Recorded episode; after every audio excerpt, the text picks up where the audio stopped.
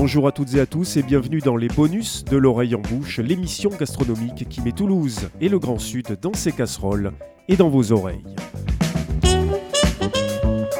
Les 11 et 12 juin 2023 se tenait à Albi la deuxième édition du Salon Contraste, le salon des vignerons nature du Sud-Ouest, organisé par l'association Terre de Gaillac. Au programme, près de 80 domaines représentés, allant du Pays Basque jusqu'au mont de l'Aubrac, du Comminges jusqu'aux confins du Marmandais. Si vous avez écouté notre 111e émission, vous avez forcément constaté que l'oreille en bouche a largement couvert cet événement et pas simplement pour y goûter des vins et y réaliser des interviews avec des vigneronnes et des vignerons, mais aussi pour y suivre de façon assidue les trois masterclass, rencontres et conférences qui se sont déroulées tout au long du salon. Alors, pour offrir une séance de rattrapage à celles et ceux qui n'ont pas pu assister à ces rendez-vous, L'oreille en bouche vous propose de les écouter en bonus dans leur version intégrale, y compris avec les interventions du public. La dernière de ces trois rencontres avait pour titre Vin, vignes, vignerons aux origines de la diversité des cépages du Sud-Ouest une conférence animée par Olivier Yobrega, qui est ampélographe au sein de l'Institut français de la vigne et du vin, et par le vigneron gaillacois Bernard Plajol. Contraste, l'oreille en bouche, les bonus, on y va. C'est parti. Euh, donc moi je suis Olivier Yobrega, je travaille depuis euh, maintenant 25 ans quasiment dans le, dans le domaine des ressources génétiques de la vigne. Euh, d'abord un petit organisme régional s'appelait la, la Sicarex Sud-Ouest, euh, sur plusieurs départements. Organisme qui a, fusionné avec à l'époque ce qui était l'ITV Midi-Pyrénées pour devenir euh, l'Institut français de la vigne et du vin, donc le pôle sud-ouest. donc mon travail à, l'Institut, bah, c'est tout ce qui concerne les ressources génétiques. Hein, donc, euh, bah, en particulier les ressources génétiques anciennes, hein, les anciens cépages, les, la diversité intravariétale, qu'on appelle diversité clonale des cépages, euh, donc leur euh, conservation, enfin je vais en parler, leur évaluation, leur étude, leur inscription au catalogue, etc. et puis bon, un autre volet, mais il n'en sera pas question aujourd'hui de, mes activités, c'est que je travaille sur tout ce qui est maladie de dépérissement, hein, aussi au sein de, l'Institut, les virus, les bactéries, les phytoplasmes, etc., qui, n'est pas, sans lien avec le matériel végétal. Voilà, et à ce titre, entre autres, euh, j'ai été amené depuis longtemps à, travailler sur les, anciens cépages du, bassin sud-ouest, puisque l'Institut, son pôle sud-ouest, eh travaille sur euh, toute l'emprise du bassin. Donc on va parler un petit peu de, de tout ça. Moi, je suis Bernard Plajol, vigneron à, Cahuzac. Et en fait, nous, on a tout simplement euh, répertorié, il y a maintenant un peu plus de 30 ans, avec mon père, un certain nombre de cépages. Donc ça vient justement en lien directement avec euh, l'IFV, finalement, puisqu'on a recensé un certain nombre de cépages qui avaient été oubliés à Gaillac. Et euh, voilà, ben on les a remis en culture euh, pour certains. Et euh, moi, je les ai surtout plantés. Puis derrière, j'ai surtout fait du vin aussi, bien sûr. voilà. Donc après, évidemment, tout ce qui est scientifique, eh ben, on, a, un scientifique. Donc là, moi, je vous parlerai que de mon expérience de, de vigneron à travers ces cépages locaux. Voilà. Bah, c'est déjà énorme, parce que c'est quand même les vignerons qui ont fait perdurer ces cépages, qui les ont plantés, etc., et qui nous ont permis après nous de les, étudier, de les recenser, etc. Et puis après, bah, donnant, donnant, les vignerons euh, viennent et utilisent ce travail euh, des conservatoires pour replanter des variétés, euh, comme tu dis, oubliées, et en font parfois de belles carrières. La famille Plajol en est, en est un exemple. Alors, pour, pour commencer, juste un petit mot sur le euh, travail, euh, le, travail, déjà on parle de, des anciennes variétés, des, variétés patrimoniales, historiques, etc., des cépages du sud-ouest. Le premier enjeu, euh, c'est un petit peu de recenser dans chaque région viticole française ce qui fait partie de ce patrimoine. Donc pour donner juste des, chiffres simples, le, le, patrimoine français en vieux cépages, c'est à peu près 400 cépages. Comment on le sait bah, C'est tout ce qui euh, ressort des archives vivantes euh, qui sont maintenues dans le conservatoire de l'INRA de Vassal, qui est le conservatoire national des cépages, de tout ce qu'on a pu euh, petit à petit collecter, rentrer, analyser au niveau génétique. L'apport des tests génétiques à partir du début des années 2000 a été déterminant pour trier les variétés, comparer. parfois, on s'est rendu compte qu'une variété pensait autochtone et Pyrénées, c'était un vieux cépage espagnol d'origine, etc. Donc ça a permis de trier les choses euh, et ce, premier enjeu de recensement, bah, il, est, très important. Donc on se base euh, énormément sur euh, des archives. Alors les archives viticoles, on a de la chance, elles sont tentaculaire, énorme, euh, et de plus en plus accessible. Avant, il fallait aller physiquement dans des bibliothèques, des archives euh, régionales, départementales, etc. Là, aujourd'hui, on a accès à beaucoup de choses euh, grâce à la Bibliothèque nationale de France, grâce à énormément de, sites qui ont numérisé beaucoup de, documents auxquels on n'avait quasiment pas accès avant. Donc la, la, documentation viticole, elle est très riche, et en particulier au niveau ampélographique et euh, les archives, ce qu'on peut appeler aussi euh, qualifier d'archives vivantes, qui sont bah, les anciens conservatoires. Il y a eu dans toutes les régions de France des, des, projets de conservation, des vignerons qui ont replanté des vieilles parcelles ou qui ont gardé, gardé, conservé des vieilles implantations dans lesquels après ben, on a pu euh, repartir. Euh, chaque année, on organise des prospections euh, dans des endroits où, on, identifie des vieilles variétés, des vieilles parcelles, etc. Des repousses parfois, des endroits ensauvagés au milieu de la forêt, des, zones où il n'y a plus de vignes depuis longtemps, mais où on, on, trouve de temps en temps des parcelles familiales avec une diversité assez étonnante à l'intérieur. Donc tout ça mis bout à bout, eh bien, euh, au bout quand même de, pas mal d'années hein, euh, de, capitalisation de travaux euh, d'anciens ampélographes également, on arrive à dresser un petit peu un panorama de ce qui constitue les ressources génétiques d'une région. Alors, je ne sais pas si tu veux euh, parler. Oui, effectivement, on peut rebondir là-dessus parce que, en fait, euh, euh, chez nous, notre maison, aujourd'hui c'est Florent, mon fils, qui gère le domaine, donc il continue un peu toute, cette expérience qui a, été faite il y a déjà quelques années.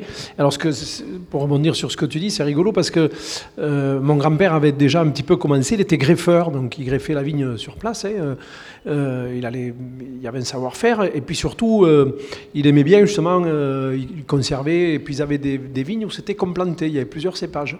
Et donc euh, on a une source euh, où il y a une vieille, parcelle de Mosaque. Quand il l'a planté, il a, hum, il a dit à son fils, donc mon père, il a dit on va mettre un peu d'ondenque. Et il a mis 200 pieds d'ondenque. Parce qu'il a dit ben, peut-être un jour ça servira. Voilà. Euh, et en fait, moi j'arrive, je rejoins mon père en 83, c'est le, premier cépage blanc qu'on réimplante au domaine, qui est qui n'était plus utilisé à Gaillac. Voilà. Donc c'est et tout ça on le retrouve effectivement un, petit peu partout. C'était déjà des petits conservatoires entre guillemets. C'est chez les anciens, euh, chez certains vignerons qui, aimaient bien euh, conserver. Voilà, tout, tout simplement.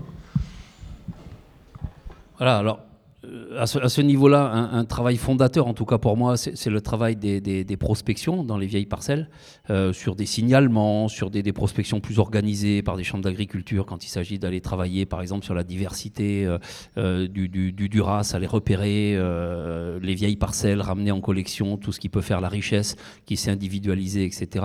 On en reparlera.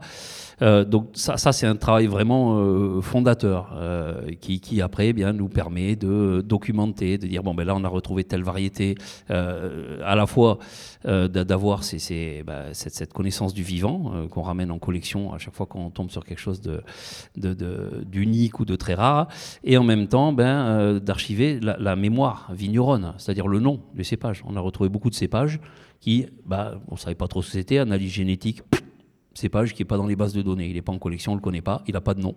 Bon, donc on a, on a un ensemble de variétés comme ça, euh, qui viennent des quatre coins de France, et, qui dorment dans les collections sans nom. Le plan, on l'appelle plan de... Euh, ah, tiens, un plan de Montance. Euh, il y, a une vigne qui a été trouvée une fois dans les années 50 à Montance, vigno gaillacois, et, qui n'a aucune relation avec personne, qui n'est pas un autre cépage. Bon, il s'appelle le plan de Montance. il n'y a pas d'autre nom. Voilà. Bon, ça c'est un exemple de ce qu'on peut trouver. Donc... Euh, aussi, il faut signaler aussi, parce que ça va aussi faire écho à, la famille Plajol, euh, que bon, on recense les ressources cultivées, mais qu'en même temps, on s'intéresse aux ressources sauvages. Alors, les ressources sauvages, qu'est-ce que c'est? Bah, C'est ce qu'on appelle les lambrusques, hein, les, représentants, les derniers représentants de l'espèce Vitis unifera, telle qu'elle est euh, dans la nature, euh, non sélectionnée par l'homme. Donc, ce sont des lianes, des vignes, hein, ça ressemble à des vignes hein, qui, montent aux arbres, etc., en bordure de cours d'eau. Et euh, bah, il se trouve que dans la région Midi-Pyrénées, sud-ouest au sens large, on a quand même des zones où on en trouve encore. soit des pieds isolés, soit des petits peuplements, donc bon, sur Gaillac, il y a la zone de la forêt de la Grésigne, mais pas seulement. Il y a au nord de la Grésigne d'autres massifs forestiers euh, où on trouve des pieds, euh, les bords de l'Aveyron ici, en remontant jusqu'à Saint-Antonin. voilà, parfois, bon, dans le Gers, on en a trouvé, dans le Lot-et-Garonne, on en a trouvé dans l'Aveyron. donc il y, a des spots comme ça où on en trouve. Bon, on les recense, on les échantillonne, on, en garde en collection. On peut pas tout garder parce que y a, ça, ça c'est pas possible. mais ça permet d'avoir un échantillonnage, une représentation de ces, de ces lambrusques qui n'ont pas d'intérêt, on va dire, immédiat culturel, aucun sont des, voilà, c'est la vigne sur laquelle l'homme n'a pas mis la main. Euh, donc des pieds mâles qui font aucun raisin, des pieds femelles qui font que des tout petits raisins euh, euh, qui nécessitent d'être fécondés, des toutes petites baies, etc. Il n'y a pas d'intérêt immédiat. Mais au niveau diversité génétique, au niveau intérêt patrimonial, intérêt botanique, c'est quand même quelque chose qui n'est pas neutre. on peut signaler par exemple hein, ce qu'en fait le vignoble de Saint-Mont, sur lequel on a prospecté, on a trouvé en tout sur l'ensemble de ce vignoble, je crois 25 ou 26 pieds. Euh, voilà, parfois un seul pied isolé, parfois trois ou quatre proches, etc. Eh bien, on a décidé de faire un conservatoire exhaustif. 25 pieds, fois trois souches, ça fait pas grand-chose. Mais au niveau patrimonial, au niveau image, au niveau euh, euh, ouais, marketing aussi, c'est intéressant. Voilà, on a une collection de Lambrusque qui dit voilà ce qu'on a trouvé comme vigne sauvage et tout. Et eh ben ça fait parler, ça intéresse, ça, étonne. Euh, ne serait-ce que pour ça, en dehors d'un intérêt un peu plus scientifique, euh, euh, qui n'est pas immédiatement accessible à tout le monde, bah, ça a aussi un intérêt patrimonial. Voilà, c'est des choses, et je sais que bon, ben, ça a été... on, a, fait un tour en Grésigne aussi à l'époque avec mon père. Moi, j'étais beaucoup plus jeune, donc je suis monté dans l'arbre pour aller voir ce qu'il y avait au bout, parce qu'on a vu le pied au départ, mais il s'appuie sur l'arbre et puis il grimpe au plus haut, hein, vers, vers, la lumière. Donc on a ramassé quelques baies ça ressemble pas à une grappe de raisin d'ailleurs, comme, on les connaît. Et donc du coup, j'en ai ramassé tant que j'ai pu pour faire un peu de vin. Voilà, ça valait rien, hein. pas, vraiment pas bon. et euh, après, on y est revenu pour euh, l'hiver. On a coupé quelques petits, euh, quelques petits bouts de bois et on a planté dans une vigne. Chez nous, on a mis 50 pieds, justement. De, de... Et effectivement, il y a. Alors, je ne sais pas si c'est des pieds mâles ou des pieds femelles. En tout cas, il y, a, des raisins, ça fleurit et puis plus rien. Ah, c'est que ça doit être des mâles. D'accord. Euh, et, et, du coup, alors là, on est allé encore un petit peu plus loin, c'est qu'on a donné quelques bouts de bois à un pépiniériste pour s'en servir de porte-greffe. Voilà, parce qu'on voulait voir, euh, on s'est dit, c'est là depuis tellement longtemps que peut-être ça peut.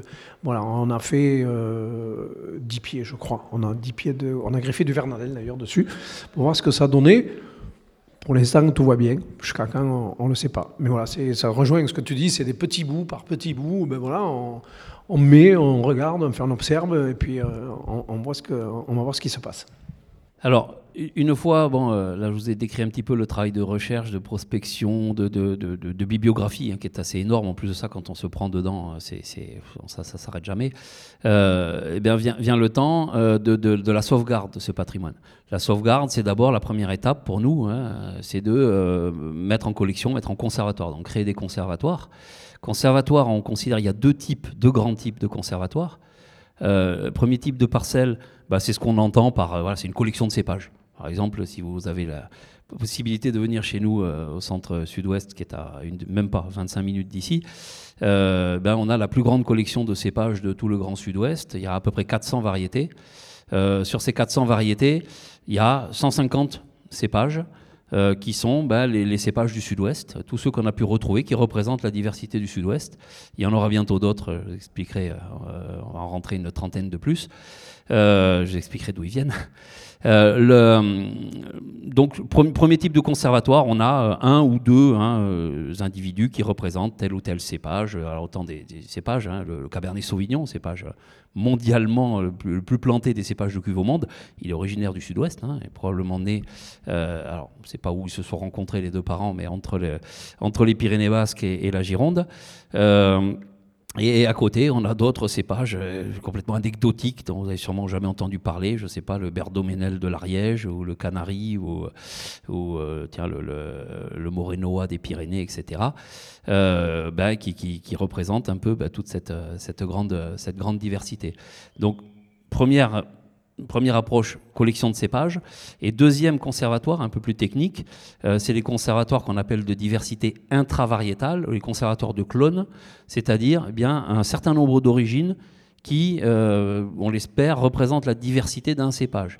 C'est-à-dire que vous verrez à côté de cette parcelle chez nous, euh, eh bien, un conservatoire il y a 650 origines de, des cépages gaillacois, 150 origines de Duras, 250 origines de Mosaque, euh, une cinquantaine de mosaques roses, euh, ensuite une centaine d'origines de loin de l'œil, de brocol ou fer servadou, de euh, prunelard, je voudrais pas en oublier, et quelques autres variétés plus anecdotiques.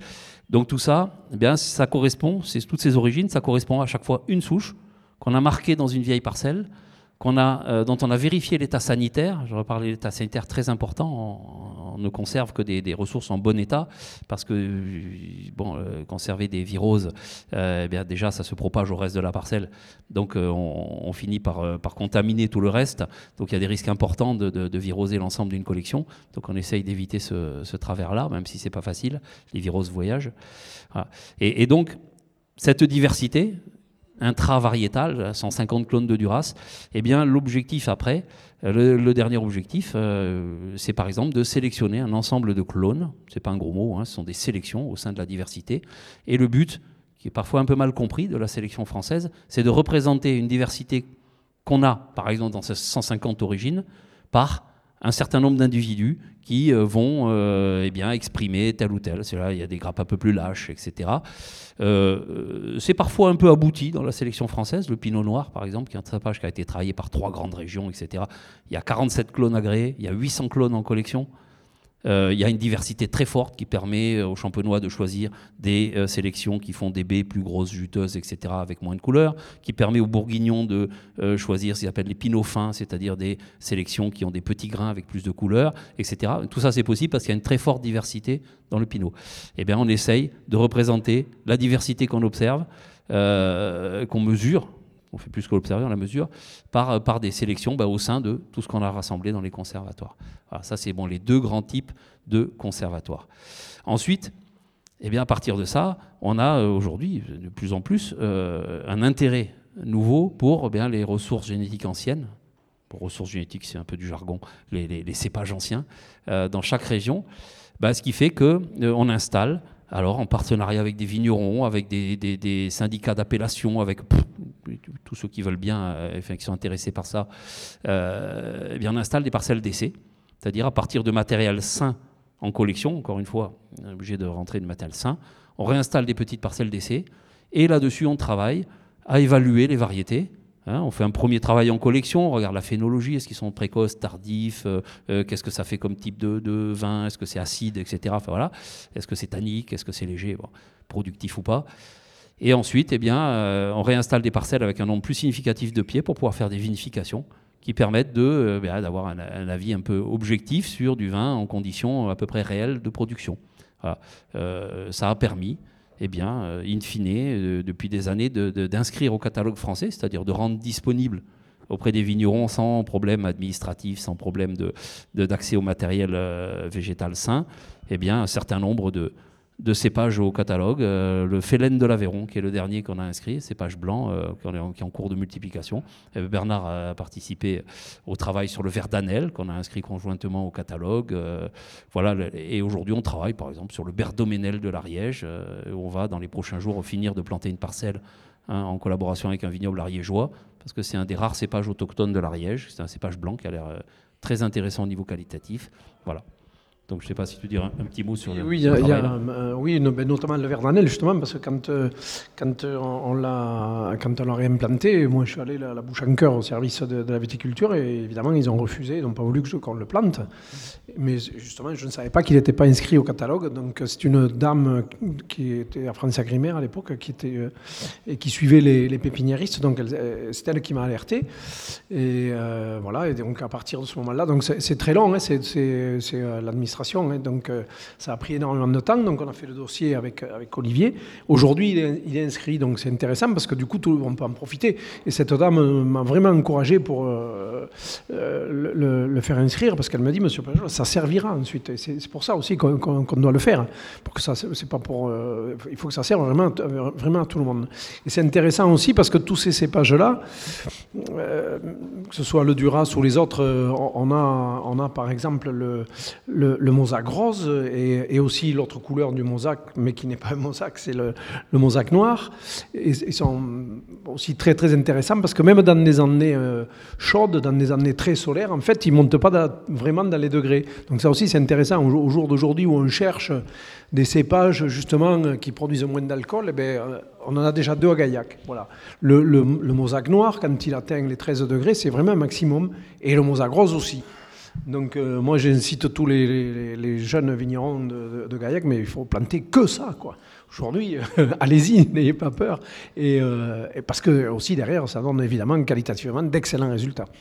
Et, donc, bon, euh, cette diversité, ben, aujourd'hui, on, l'étudie. Euh, dans le meilleur des cas, bah oui, elle est, remultipliable. on a plani toutes les difficultés administratives, etc. c'est beaucoup plus simple aujourd'hui d'inscrire un cépage que ça l'a été il y, a, encore une dizaine d'années. Hein, les procédures ont été très simplifiées concernant les cépages anciens. Voilà. Parce qu'avant, il fallait passer par des protocoles très lourds. Et concernant les variétés anciennes bien documentées, etc. C'est devenu beaucoup plus simple. Voilà, ça va plus vite. Voilà, c'était un petit peu, un petit peu, il y a eu de, l'huile dans les rouages. Voilà. Euh, et, ensuite, eh bien, bon, là aujourd'hui, juste un petit mot, on a une trentaine de, cépages qui sont en cours d'évaluation sur trois belles parcelles de, la région, hein, des cépages du frontonné, du gaillacois, de, de, Cahors aussi de temps en temps il y en a quelques-uns en cours d'évaluation, euh, de l'Aveyron, bien sûr, et euh, donc des cépages qui ne sont pas au catalogue aujourd'hui, donc des orphelins un petit peu, des, cépages qui ont été complètement délaissés depuis longtemps, certains qui sont euh, un petit peu, bon, dont les noms sont un peu restés dans les mémoires, mais la plupart qui, dormaient, qui végétaient en collection. Et on a un dernier rideau dans la diversité. Après, je vous donnerai des chiffres un peu pour dire où on en est sur les, nombres de cépages, quel type de cépages dans le sud-ouest, d'où ils viennent, etc. Mais euh, on a un dernier rideau de variétés qui, eux, sont, les orphelins euh, encore plus, parce que ce sont les orphelins malades. C'est-à-dire ce sont des variétés qu'on a retrouvées en général très très peu, c'est-à-dire une ou deux fois euh, depuis les années 1876, euh, euh, hein, c'est-à-dire début de la collection nationale qui est aujourd'hui l'INRAD Vassal, 1876 à l'école d'agronomie de Montpellier. Et, depuis que des choses sont rentrées dans cette collection, toute la traçabilité est connue, gardée, il y a les vieux registres écrits à la main, c'est assez formidable. et, donc il y en a qui ont été retrouvés parfois un ou deux exemplaires. je ne sais pas, à Bordeaux, le plan de Saint-Pé-d'Armins. Saint-Pé-d'Armins, c'est un village, il a été retrouvé qu'une fois. Voilà. Euh, le, plan de montance dont j'ai parlé. Et le problème, c'est que ces variétés qui ont été très peu retrouvées ont parfois été retrouvées sous, une forme euh, virosée, c'est-à-dire malade, qui ne nous permet pas euh, de le, comme ça, sans risque, de les évaluer, de les rentrer en collection, etc. Et donc, ils ont été sauvegardés dans la collection nationale, avec des précautions. Bon, dans les sables, le cournouet ne se propage pas, etc. Puis des, précautions pour empêcher la, propagation des maladies aériennes. mais c'est tout. Ils étaient vraiment là, un petit peu comme dans un bocal. Euh, bon, on a réussi régionalement à trouver un peu d'argent pour les assainir. L'assainissement des variétés, c'est pas une grande affaire. Hein. C'est juste euh, un peu de temps et d'argent. Hein. c'est juste euh, simplement, on fait, on, prend des boutures, qu'on bouture en pot, on les fait pousser dans des enceintes climatiques très vite, c'est-à-dire on leur met de la chaleur et de la lumière. La vigne, c'est une liane, elle monte très très vite dans ces conditions-là. Et en gros, il y a une espèce de course entre la croissance des apex et le virus. On prélève au bout d'un moment, quand on estime que ça a suffisamment poussé, juste un bourgeon terminal. On le bouture soit directement sur un petit euh, tube angélose nutritif, soit sur, euh, on, le, micro-greffe hein, sur un tout petit semis de porte-greffe, et on génère un jeune plant. Après, on le plante en pot, on le cultive normalement. On vérifie qu'on a bien bouturé quelque chose qui s'est débarrassé du virus tout seul et évoque la galère. Alors après, on peut le remultiplier, etc. Donc, euh, ça coûte un peu d'argent. C'est plusieurs années de, travail pour arriver à partir d'un hein, petit amas, euh, de, un petit bout de, bourgeon à générer un petit peu de bois. Mais après, ça nous permet de les rentrer en collection, etc. Donc, on a 30 variétés qui sont en cours d'assainissement grâce à un financement régional de, France Agrimaire. Euh, ah oui, c'est pas mal parce que ça revient à peu près à 1500 euros par variété et euh, il faut 3-4 ans avant de récupérer quelques bouts de bois greffés. Voilà. Donc c'est long, c'est cher. Mais là, bon, euh, donc on a, bah, c'est le, dernier rideau de ce qu'on connaît aujourd'hui, c'est des variétés qui qu'on n'a pas pu euh, à ce jour même évaluer. Donc on ne sait pas ce que vaut le plan de Montance. Voilà, donc peut-être ça intéressera les vignerons de Montance dans quelques années. Ils sont, il est noir, il est noir. Et il y a déjà qui sont intéressés, ceux qui ont eu l'info. Mais c'est encore un peu trop tôt. Euh, donc, toujours ce travail, d'un côté on évalue ce qu'on a, d'autre côté on rentre en collection, peut-être passeront en évaluation ces cépages d'ici quelques années, et puis de temps en temps, ben, dans les évaluations, au fur et à mesure on déguste les variétés frontonnaises avec les, avec les les variétés gaillacoises avec les gaillacois, et on verra si, je ne sais pas, le Mourtès de Gaillac euh, peut prétendre un jour être inscrit au catalogue si ça intéresse les vignerons. Ça dépend que de ça si les vignerons disent non, non, ne nous intéresse pas cette variété, ça va pas, etc. Euh, bon, ben voilà, on le garde en collection, il n'est pas perdu, bien sûr. c'est ça. On ne jette rien. C'est voilà. c'est ce que faisaient les plus anciens. Alors c'est marrant parce que j'ai vu dans le galet aussi que le verre d'Anel, justement, galet, il l'avait, il l'avait retrouvé. Je ne sais pas si c'est lui qui l'avait retrouvé, mais en tout cas, ils avaient retrouvé la trace à Montance, justement. Euh, c'est possible. Il y a, dans, le, galet, là, il n'y a, a, que deux endroits où le Verdanel a été, a été trouvé. C'est à Gaillac et une parcelle dans les Pyrénées, euh, par l'INRA de Bordeaux, qu'il avait gardé longtemps en collection sans savoir ce que c'était, avant que les analyses ADN euh, montrent que c'était du Verdanel. les variétés, elles ont voyagé. Oui, oui, ça a bougé. Oui, oui parce que c'est rigolo. Tiens, pour rebondir là-dessus, c'est que il y a 31 d'années, on a reçu un vigneron australien. Et donc, on lui expliquait, euh, on lui avait fait goûter de l'onding, mon père le faisait goûter. Et alors ce, monsieur en question, il, disait oui, je connais, oui, je connais. Euh, un peu surpris. Euh, et, il dit à mon père, mais vous savez que de l'onding, il y a des, milliers d'hectares en Australie. On lui a mis un carton de 12 dans les bras, on l'a renvoyé chez lui, il dit, tu nous renvoies un carton pour voir. Et effectivement, il, a renvoyé, il nous a renvoyé un carton de vin. C'était une, euh, c'était des bulles d'ailleurs, c'était un vin effervescent qui était fait effectivement avec du mosaque, avec de l'onding. Voilà. Donc c'est vrai qu'on n'a pas attendu. Euh, voilà, ça c'est. Euh, après, je ne sais pas s'il y en a ailleurs, mais en tout cas, il y en avait. Je ne sais pas s'il y en a toujours, mais il y en avait en Australie. Oui, oui, oui, il y en a toujours. Il y en a toujours. C'est faible par rapport au vignoble australien, bien sûr, mais, il y en a, il y en a, il y a toujours une petite production, euh, tout comme il y a, je sais pas, du, du Valdiguier euh, dans la Napa Valley. Enfin bon, les, les, les, cépages, ils ont voyagé euh, sans passeport parfois parce que, parce que dans les différents pays où ils arrivaient, ils étaient nommés de façon complètement fantaisiste parfois. le Pinot Saint-Georges en Californie, c'est la négrette bien connue dans le sud-ouest. Voilà, parfois il, a, a fallu un petit, peu, un petit moment pour mettre de l'ordre dans les, dans les synonymies empélographiques mais les tests, euh, bon, l'apport des anciens empélographes, Gallet en tête, mais Boursicot, Truel euh, du domaine de Vassal, etc., était très fort. Et les tests ADN ont aplani les dernières euh, discussions. Donc, voilà, voilà un petit peu, là, un petit peu décrit le, travail de, de, recherche, de recensement, de prospection, de mise en conservatoire, d'évaluation, d'assainissement, etc. Ça, c'est le, le travail, on va dire, de, fond. Euh, et juste comme aujourd'hui le thème, c'est les, cépages du sud-ouest, juste quelques, déjà quelques données sur ce qu'on sait des cépages du sud-ouest. Alors, euh, moi, le, sud-ouest, déjà, ce qui est difficile, c'est de définir le sud-ouest, parce que c'est à géométrie variable. Il y a le sud-ouest, euh, le bassin administratif, qui s'arrête aux portes du Bordelais, qui comprend un petit peu euh, en Nouvelle-Aquitaine ben, les vignobles d'Irouléguy, par exemple. Euh, on a le sud-ouest géographique, qui là, le quart sud-ouest de la France, ben, qui comprend en plus du bassin sud-ouest euh, le Bordelais et le Cognac. Voilà. Donc après, pour, nous, euh, au niveau des recensements euh, empélographiques, bah, euh, c'est beaucoup plus commode parce que les, frontières des régions ont été très perméables à la circulation des cépages, de parler en termes de bassin empélographique. Donc sur le quart sud-ouest, moi j'identifie, on va dire, cinq grands bassins. Par ordre d'importance décroissant, bah, le plus important, c'est les zones pyrénéennes, Piémont pyrénéen, un peu élargi. Euh, zone de passage, euh, zone aussi où il y avait pas mal de, petites zones viticoles un peu isolées, ce qui fait que ça a favorisé aussi euh, certaines traditions locales, un encépagement sélectionné localement, etc.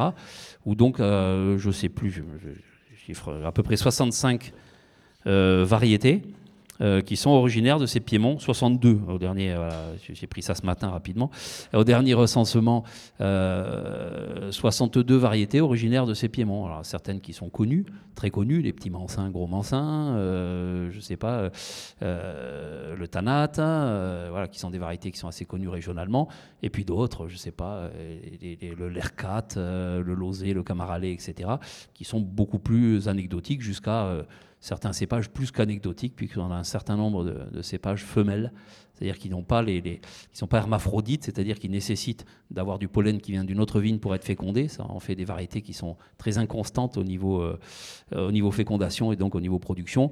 On considère que c'est un petit peu des marqueurs d'un encépagement un petit peu local, euh, peu sélectionné, etc. donc on a euh, ces 62 variétés dans ce, dans ce bassin ampélographique piémont-pyrénéen. Ensuite, autre grand bassin, bah, c'est tout ce qui est vallée de la Garonne, alors élargi à ses affluents, hein, les affluents principaux que sont le Tarn, euh, le, Lot, la Baïse, etc. Euh, où là, euh, sur ces, sur ces zones-là, là aussi, faut, oui, le dernier recensement, une quarantaine de variétés, 43 hein, variétés très précisément. là, bah, des variétés qui sont aussi largement connues, hein, le Malbec aux côtes de Cahors, je ne sais pas, la, la Mairie, bon, qui est en perte de vitesse, mais qui a été très, très développée dans toute cette, cette zone-là par exemple. Et puis, et puis euh, bon, les, les cépages gaillacois, hein, le Duras, le Loin de l'œil. Euh, bon, le fer servadou, il est plutôt des piémonts pyrénéens, le brocol, hein, plutôt peut-être même Pyrénées basques. Euh, et puis après, ben, là-dedans, on a aussi tout un ensemble de variétés, soit pas du tout connu, euh, même souvent pas du tout connu. Euh, je sais pas, là, on peut citer la rougette de Fronton ou le négré punjut à Fronton. On peut, on peut citer le, le euh, ou le pignol de Gaillac. Des, variétés qui ont parfois des noms, des, noms assez rigolos. Hein. C'est rien que la, la, l'étude des noms de cépages, auquel on donne le nom en pélonymie c'est assez extraordinaire. Il y a des linguistes hein, qui ont travaillé sur les noms de cépages, il il y a des ouvrages remarquables là-dessus. Rien que ça, c'est riche d'enseignements. Euh, on peut citer le Mosaque aussi, hein, dans la vallée de la Garonne, euh, enfin élargi, euh, évidemment. Les Mosaques, grosse famille, grosse diversité au sein des Mosaques, ça c'est certain. Voilà. le troisième bassin empélographique par ordre d'importance, je dirais que c'est le bassin girondin mais on tombe quand même d'un cran. Euh, moi, j'ai recensé 21 cépages qu'on peut attribuer euh, aux zones de Gironde. Donc les plus grands connus, euh, évidemment. Hein, bon, le Cabernet Franc, non. Le Cabernet Franc, son origine, c'est nettement les Piémonts pyrénéens, hein, probablement Pays Basque. mais le Sémillon, probablement le Sauvignon également. alors le Cabernet Sauvignon, on ne sait pas trop où il est né, puisque c'est un croisement entre deux cépages, on ne sait pas où il a, où il a eu lieu. bon, parfois, les, les attributions sur un bassin ou l'autre, hein, c'est un petit peu, on n'a pas, pas suffisamment de données pour trancher, évidemment. Euh, et ensuite, euh, oui, le bassin suivant, euh, c'est les contreforts du Massif central. Alors principalement, ça représente le Nord Aveyron, avec un pool génétique assez original.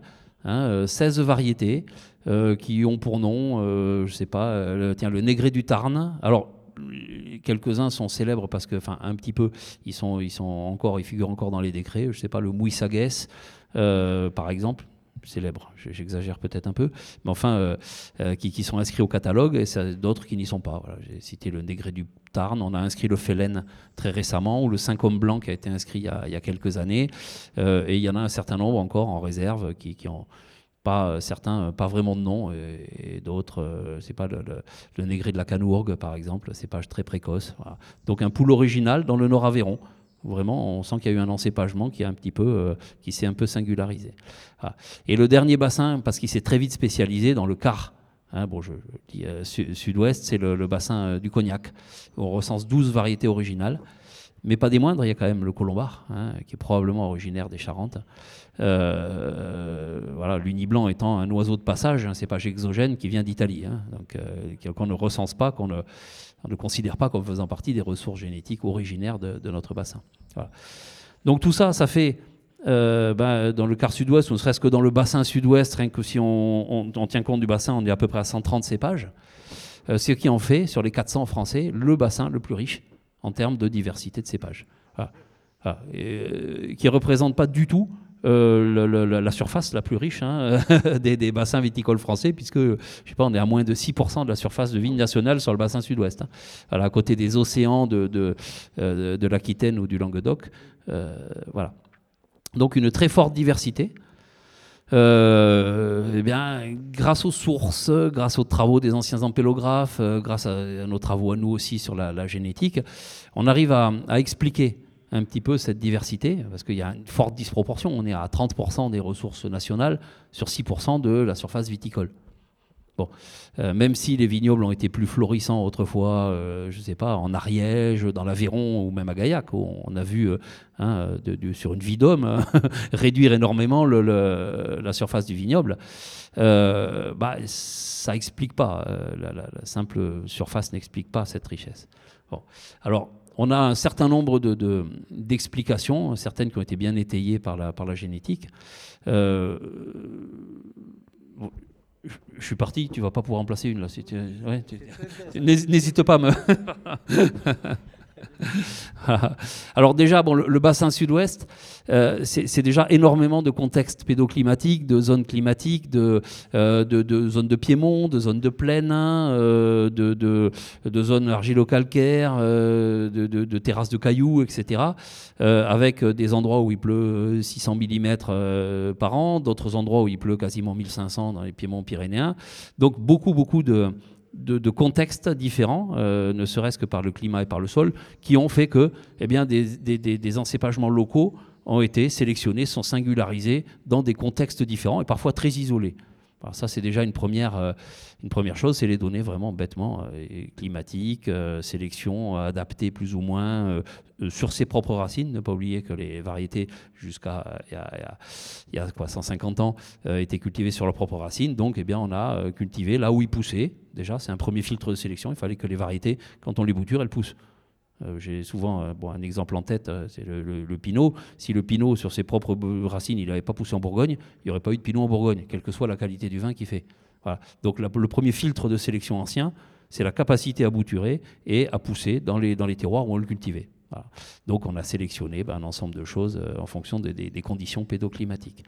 Euh, deuxième peut-être explication qui a pu participer à cette diversité, eh ben, c'est la présence forte autrefois, quasiment rélictuelle et, aujourd'hui, euh, des lambrusques dont je vous parlais tout à l'heure, où ben, ces lambrusques ont pu fournir, alors on sait très probablement qu'on n'a pas eu de domestication directe euh, de, ces lambrusques locales, que la base de l'encépagement, c'est plutôt fait par des variétés importées sélectionnées ailleurs. On va y revenir à, quelle époque. Mais il n'empêche qu'on a pu avoir, par des pollinisations croisées, hein, l'apport euh, de pollen de lambrusque, par exemple, qui ont fécondé un, cépage. Ça a donné un pépin. Euh, et, on, retrouve très très peu hein, dans, certains cépages, c'est au niveau génétique, quelques marqueurs génétiques qui montrent que dans les parentés, peut-être un grand-père ou un arrière-grand-père, eh bien du petit mansin, on peut citer, ou du lozé, euh, qui est un cépage des, Pyrénées, eh bien, on a probablement euh, des lambrusques qui ont amené un petit peu de, diversité, qui sont rentrés un petit peu dans les croisements. Hein. Euh, malheureusement, ces lambrusques sont quasiment en voie d'extinction. Hein, même des pieds euh, qu'on a pu observer en bordure de route dans la Grésigne ont disparu massivement euh, au cours des, 20 dernières années, je dirais. Euh, et donc, du coup, on dispose de très peu d'individus pour faire des études génétiques au sens large, etc., pour essayer de déterminer un peu les, épisodes. Mais la présence de ces vignes sauvages bah, est un peu un indice. En tout cas, elles ont pu participer génétiquement à cette diversité. Ensuite, eh ben, il y a l'histoire antique. L'histoire antique hein, euh, sur une partie du bassin sud-ouest. Alors bon, on va parler de Gaillac, mais aussi de la zone toulousaine, etc. Eh bien, on fait partie des, euh, premières, euh, de la première région, la première province, qui s'appelait Provincia au départ, qui s'appelait Narbonnaise, qui ont été colonisées, administrées directement bah, par l'Empire romain. et là, on parle à partir de 125 avant Jésus-Christ. Et quand on regarde les frontières de cette provincia, ça s'étend au-delà de Toulouse, Hein, à partir de, euh, des zones euh, euh, alpines. ça englobe bah, la, Provence, hein, Provincia, ça vient de là. ça a pris le nom de Narbonnaise, donc ça englobe le, Languedoc, Roussillon, et, la pointe occidentale arrivée au-delà de Toulouse. Et bah, l'histoire, l'archéologie liée aux poteries anciennes de Montance, hein, au village de Montance, où on a retrouvé la trace d'une activité de potier euh, florissante vers l'an zéro, hein, autour du début de notre ère, euh, avec des poteries vinaires, avec une certaine marque de fabrique hein, euh, qu'on a pu retrouver dans différents endroits du monde romain. Et on a pu attester, ensuite, par découverte de pépins archéologiques dans ces, dépôts de, de, Montance, eh bien que ces amphores répartaient pleines, ce qui atteste d'un vignoble déjà assez florissant à Montance, donc entre le 1er siècle avant Jésus-Christ et l'an zéro. Ce qui fait de Gaillac, officiellement, ça a été dit par plusieurs historiens, c'est pas moi, euh, ce qui fait officiellement de Gaillac un des plus vieux vignobles encore en activité de France, avec quelques vignobles de la vallée du Rhône, donc autre type probablement. Voilà. Euh, donc ben, cette présence très ancienne, eh bien c'est très probablement accompagné, très probablement, on n'a pas de, preuves, euh, bah, d'importation de variétés antiques déjà sélectionnées, qui venaient probablement une partie bah, euh, de, la zone romaine, d'Italie, de euh, Provence, etc., et qui ont pu faire le fond génétique un petit peu bah, de l'encépagement qui s'est singularisé après. Voilà. ça, c'est une première donnée ancienne historique. Ensuite, deuxième grande période, on fait un grand bond parce qu'il y a eu euh, un grand creux dans la culture de la vigne jusqu'au Moyen Âge, euh, jusqu'à ce que les moines euh, reprennent en main et puis remettent en, état la, culture de la vigne. À Gaillac, l'abbaye, bénédictine de Gaillac, c'est 972, hein, sa, fondation. Eh bien, à partir du 10e, 11e siècle, il y a eu un événement majeur, massif, qui, explique une, grosse diversité. C'est le pèlerinage vers Saint-Jean-de-Compostelle très clairement, euh, on a des, centaines de milliers de pèlerins, ce qui est une population euh, extrêmement importante hein, euh, par rapport au Moyen Âge, qui se sont déplacés, qui ont traversé à pied pour la plupart, à cheval, en voiture pour les plus riches, etc. Eh bien, tout le sud-ouest pour passer par quelques points de passage les Pyrénées, dont le col de Roncevaux, et après filer vers la Galice et Saint-Jean-de-Compostelle. Et de, cette, euh, ce mouvement massif réitéré chaque année, euh, eh bien, sont nés d'abord des vignobles d'abbayes. Toutes les abbayes importantes aujourd'hui, et surtout bénédictines, et ça a son importance, euh, qui, eh qui émaillent ce trajet. C'est quoi? C'est Moissac, grosse abbaye, c'est Conques dans l'Aveyron, c'est le monastère de Saint-Mont. aussi bah, à Saint-Mont, Gaillac, abbaye Saint-Michel, à Toulouse également.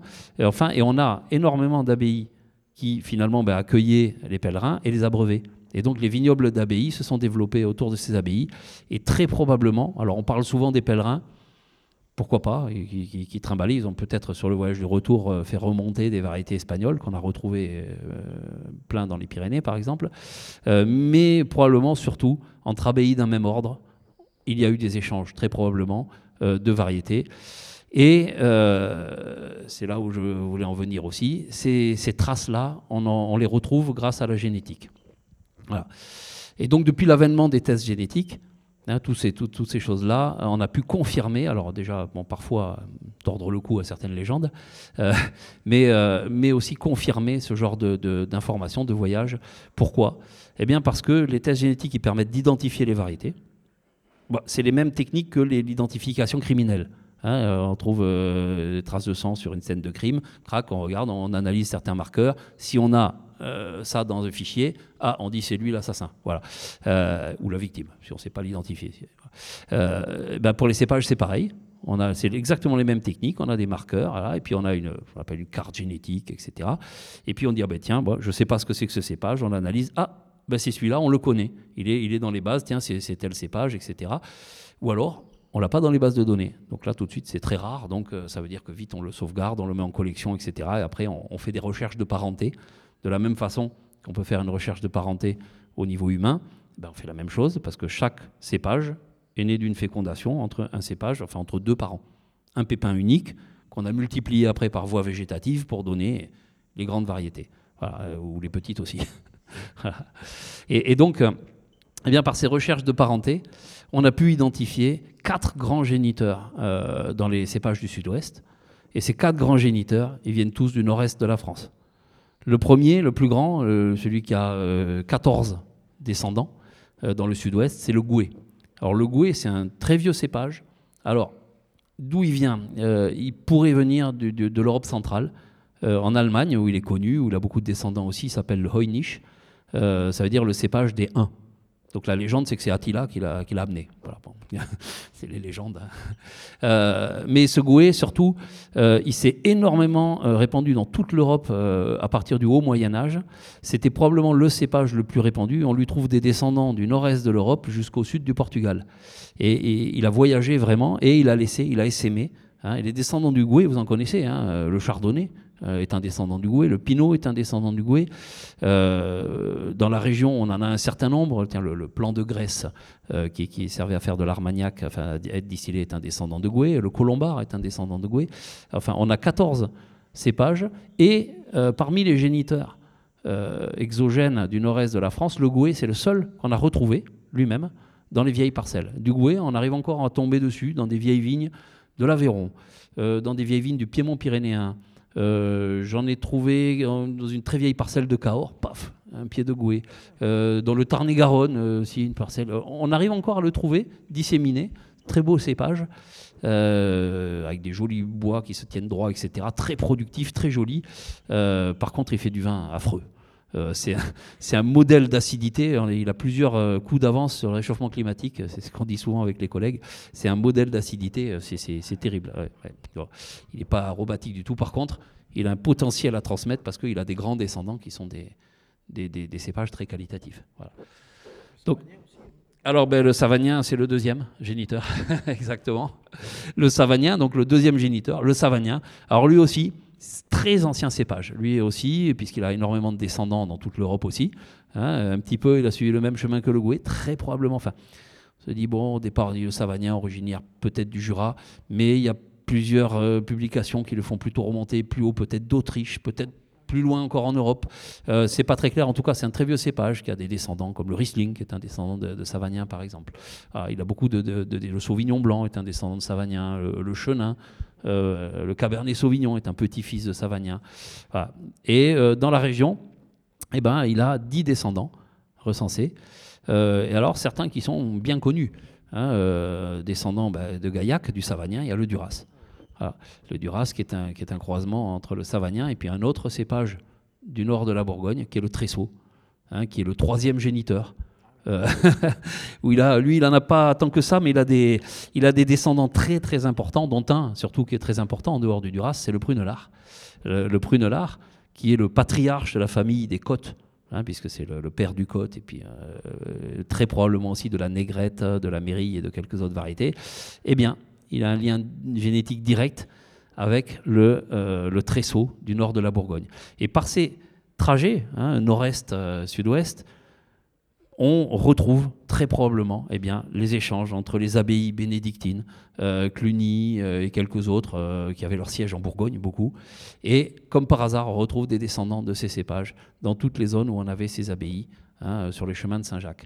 Donc la participation génétique, en tout cas ça on l'a montré au minimum, après le trajet par les moines, malheureusement les moines n'ont pas laissé d'archives viticoles, les seuls qui savaient écrire au Moyen Âge, hein, euh, ce n'étaient pas les jardiniers, hein, c'était les moines copistes qui passaient leur vie à reproduire des, euh, textes sacrés. Ils n'ont pas fait de traité de jardinage ou de sélection de la vigne. Et c'est dommage parce que, bon, très probablement, ils auraient confirmé un peu cette histoire. Mais enfin, bon, là, malheureusement. Euh, le Verdanel, effectivement. le Savagnin. Alors, on a trois, trois cépages blancs bon, qualitatif, j'aime pas dire, ça sous-entend que les autres ne le sont pas. Euh, j'aime pas dire du mal des cépages, même si. euh, non, le, Savagnin euh, a donné comme, comme, cépage blanc bah, le Verdanel, le Bouisselet de Fronton, cépage très qualitatif qui est en train de faire une belle carrière, et le Berdoménel de l'Ariège qu'on est en train d'étudier, comme je l'ai dit tout à l'heure, pour, les, pour les vignobles ariégeois. Donc on a voilà, et en dehors de, tiens, une série, le, le Savagnin a donné le Béquignol, alors le béquignol, c'est pas très ancien, mais qui a, les trois couleurs. C'est assez rare, c'est un marqueur quand même d'ancienneté, de, la multiplication, etc. On a des mutants de couleurs, on a le, béquignol noir, le béquignol gris et le béquignol blanc. ils descendent, euh, enfin, la forme originelle descend du savagnin. Donc il a effectivement euh, euh, beaucoup de descendants très importants. Et, le, quatrième géniteur, alors lui qu'on a retrouvé un petit peu plus, de façon un peu plus anecdotique dans les descendants, c'est le, le cépage qui s'appelle le verjus. Euh, qui, comme son nom l'indique, alors nord-est de la France aussi, qui est un cépage très tardif, euh, très acide et euh, bon, qui, peut-être n'était pas forcément utilisé pour faire du vin, encore qu'à partir du moment où on utilise le gouet, on peut utiliser le verjus, mais qui peut-être aussi était, destiné à des préparations culinaires type moutarde, quand on n'utilisait pas de, de, de, n'y avait pas de citron ou d'agrumes en France. On utilisait plutôt soit des grappes de raisin pas mûr, du verjus, pour amener l'acidité dans des préparations de sauce et des moutardes, par exemple. Après, on a utilisé du jus d'agrumes. Donc ce verjus, on le retrouve dans deux variétés, euh, qui sont le Noual et euh, le Guillemot. Euh, le Noual, qui est un vieux cépage de Cahors, qui a été inscrit il y a quelques années au, catalogue. Et le Guillemot, cépage très productif de, des piémonts pyrénéens, Guillemot blanc. Voilà, les, quatre, les quatre géniteurs exogènes qu'ont montré un petit peu les, les, les, analyses génétiques et qui ont un peu confirmé les scénarios Hein, au moins sur la période récente, enfin récente depuis le Haut Moyen Âge, hein, euh, de euh, circulation des variétés. Et après, bah, ce qu'ont montré les analyses génétiques, c'est qu'on a un certain nombre de, relations de parenté entre les variétés, entre ces grands géniteurs. Et puis après, les cépages se sont croisés entre eux et ont donné des descendants. Euh, bon, par exemple, bah, le Duras est un croisement de Tressaut et de Savagnin. Alors c'est un exemple qui était un peu inattendu quand les études génétiques sont sorties. Moi, je suis un peu tombé de ma chaise. le, Duras était, quand même cité en 1484, je crois, à Gaillac, dans ces eaux-là, c'est-à-dire euh, au XVe siècle, ce qui est quand même assez ancien. Euh, et, bon, on l'a retrouvé quasiment qu'à Gaillac. Et on a montré qu'il venait du croisement de deux cépages, au moins du nord-est de la France. Voilà, donc quelque part ça illustre un peu le voyage des cépages euh, et probablement depuis, depuis le haut Moyen Âge de façon assez massive. On a eu aussi après ben, la révélation du fait que euh, on pensait que le Côte ou Malbec était le patriarche d'une ancienne famille, enfin, non, d'une famille euh, que les anciens empélographes avaient appelée les cotoïdes, c'est la famille des côtes. Eh ben, il s'est montré que bah, finalement, on a trouvé un deuxième parent, c'est le prunelard, qui était le, euh, le, père du côte, et donc on aurait dû les appeler les prunelaroïdes, mais ça, ça colle pas très bien. voilà. Donc, et, le prunelard, du coup, on a pu lui attribuer une grande famille, toute la famille du côte, et finalement, elle descend du prunelard. Euh, on a pu montrer aussi euh, qu'on avait des géniteurs importants euh, dans les piémonts pyrénéens. On peut citer le cabernet franc et le fer, le fer servadou. Les deux étant d'ailleurs gravitant dans la même famille. Ils ne sont pas tout à fait liés directement, mais ils sont dans la même famille, cette famille originaire, peut-être peut-être des Pyrénées basques, où on a retrouvé beaucoup de formes de cabernet franc et des descendants. Hein, comme le Morenoa ou le Chacoli, qui sont deux cépages qui, descendent du Cabernet Franc. voilà cette histoire donc autour de, de, de la généalogie des cépages, aujourd'hui, bah, ça a permis d'éclairer l'histoire, mais, mais d'un autre côté, ça permet aussi, euh, euh, bah, quelque part, euh, de vendre du vin. On en fait des histoires. Bah, oui, oui.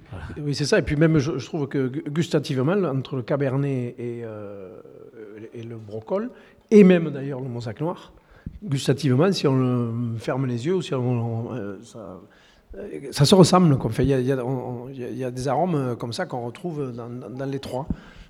Autant dans le, Cabernet, Brocol et Mosaque Noir. Alors pour le Mosaque Noir, qui n'est pas un vrai Mosaque, hein, qui est un, Oui, d'ailleurs, ils disent là qu'en fait, il a un lien avec le fer. Et eh ben voilà, c'est ça. Il descend probablement du fer. Hein. alors je dis probablement, euh, parce qu'en fait, dans la vigne, quand on a les deux parents, on est sûr de la parenté. Hein, c'est que c'est des marqueurs génétiques qui se complètent. Hop, on a les, deux parents. Voilà. Euh, le problème, c'est que la, magie de la multiplication végétative fait que quand on a sélectionné un cépage à partir d'un pépin, hein, chaque cépage au départ, c'était une souche. Si quelqu'un avait marché sur le pinot, euh, accidentellement, sur le pépin qui germe, il n'y avait pas de pinot. Il y aurait eu des frères, peut-être du pinot et pas le pinot. Euh, chaque pépin est unique. Et à partir du moment où on le repère et qu'on le bouture et qu'on en fait 50 euh, pieds, 100 pieds, et après on en refait 1000 pieds ou 100 000 ou 1 million, eh bien c'est là que ça devient un cépage qui se propage. Et tant qu'on le multiplie, il est immortel. Et à chaque fois qu'on le rebouture ou qu'on le greffe, c'est pareil, eh ben il est rajeuni. Et donc, quand on fait des tests génétiques, hein, euh, vous voulez savoir un test de parenté pour, pour nous, euh, eh ben, on sait qui est le père et qui est le fils. Le fils, c'est le plus jeune. Le père, c'est le plus vieux. Bon.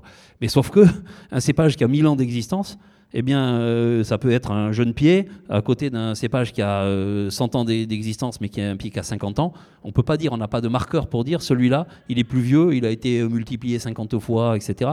Donc, il nous faut les deux parents pour être sûr que ben il y a le père, la mère, un triptyque, et là, on a tout qui se complète. Quand on n'en a qu'un des deux, on peut dire il y en a un qui est le père de l'autre, et en toute rigueur, on ne sait pas dans quel sens va la parenté. Sauf qu'on a aussi un certain nombre de données historiques, de faisceaux de présomption, etc., qui nous permettent de dire, avec une bonne chance de ne pas se tromper, encore qu'il faut rester modeste, euh, que le tressaut et le père du Prunelard, qui lui est le patriarche de la famille des côtes du sud-ouest. Voilà. Ce qui est dommage, c'est qu'on a un orphelin quand même. Ah, on en a plusieurs des orphelins. Hein, celui-là à Gaillac, là, loin de l'œil, le pauvre, il est tout seul. Voilà, alors ça c'est vrai que c'est il y, a des catégories. Alors la, plupart des cépages, on arrive à les, à les retracer, soit de façon directe, soit indirecte. Alors c'est des études génétiques un peu plus, juste un peu plus complexes, mais enfin on dit oh, bah, celui-là il est dans cette famille. Comme j'ai dit, le fer, il est dans la famille des cabernets, bien qu'il ne soit pas directement apparenté au cabernet franc. Mais on sait qu'il est dedans. Par contre, il y en a qui sont complètement isolés, c'est-à-dire qu'ils n'ont pas de parents, pas d'enfants, et génétiquement ils sont complètement à côté. Euh, c'est-à-dire, on n'a pas de soupçon qu'ils appartiennent, qu'il y ait un grand-père qui soit le cote ou un autre. Non. Euh, alors, bon, le loin de l'œil, il, est un peu entre les deux. On n'a pas de parents, on n'a pas d'enfants, mais euh, on arrive à le raccrocher un petit peu à certains cépages du sud-ouest. Donc, il, gravite un peu dans le sud-ouest. Bon, par contre, le, plan de Montance dont j'ai parlé tout à l'heure, tiens, trouvé à Montance, le, le Mansin des Palus, qui est un cépage girondin, aucune relation avec personne.